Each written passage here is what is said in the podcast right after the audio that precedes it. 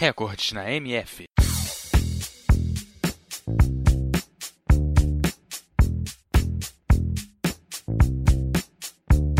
O futebol é um esporte jogado entre dois times de 11 jogadores cada um, e um árbitro que se ocupa da correta aplicação das normas. É considerado o esporte mais popular do mundo, pois cerca de 270 milhões de pessoas participam das suas várias competições. A partir de hoje, você confere uma série de recordes do futebol.